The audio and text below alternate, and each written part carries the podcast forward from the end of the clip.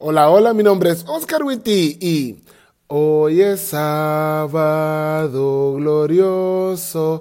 Oscar, hoy no es sábado. Así va, perdón.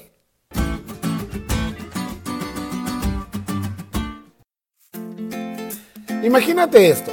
Imagínate que acabas de comenzar con tu novia y la quieres de verdad y quieres hacer las cosas bien con ella.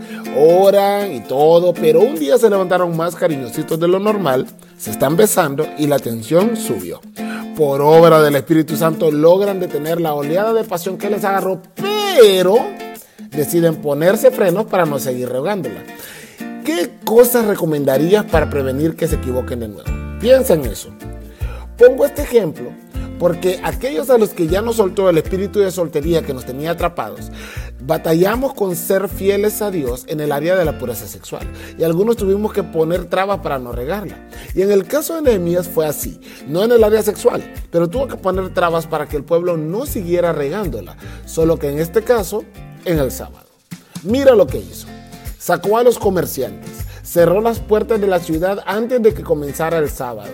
Apostó a sus criados en las puertas para que nadie se atreviera a comprar. Y como vio que los comerciantes les valió, los amenazó diciéndoles que si los volvía a ver fuera de la muralla en su tianguis ambulantes, se la iban a ver con él.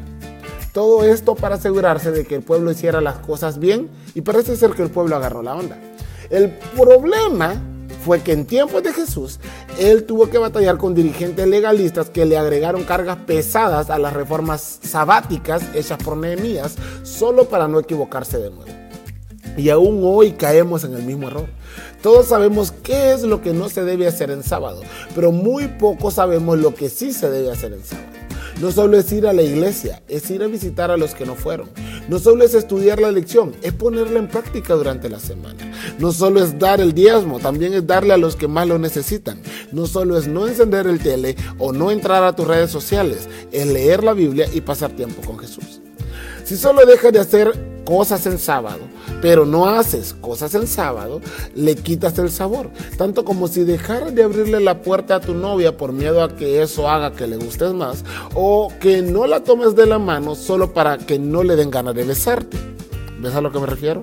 Debes encontrar un equilibrio entre las barreras que vas a poner para no seguir equivocándote y seguir disfrutando de lo que Dios te da. Al final de cuentas, ambas, tanto tu relación como el sábado, son hermosos regalos de Dios que Él anhela que disfrutes en su totalidad y con su bendición.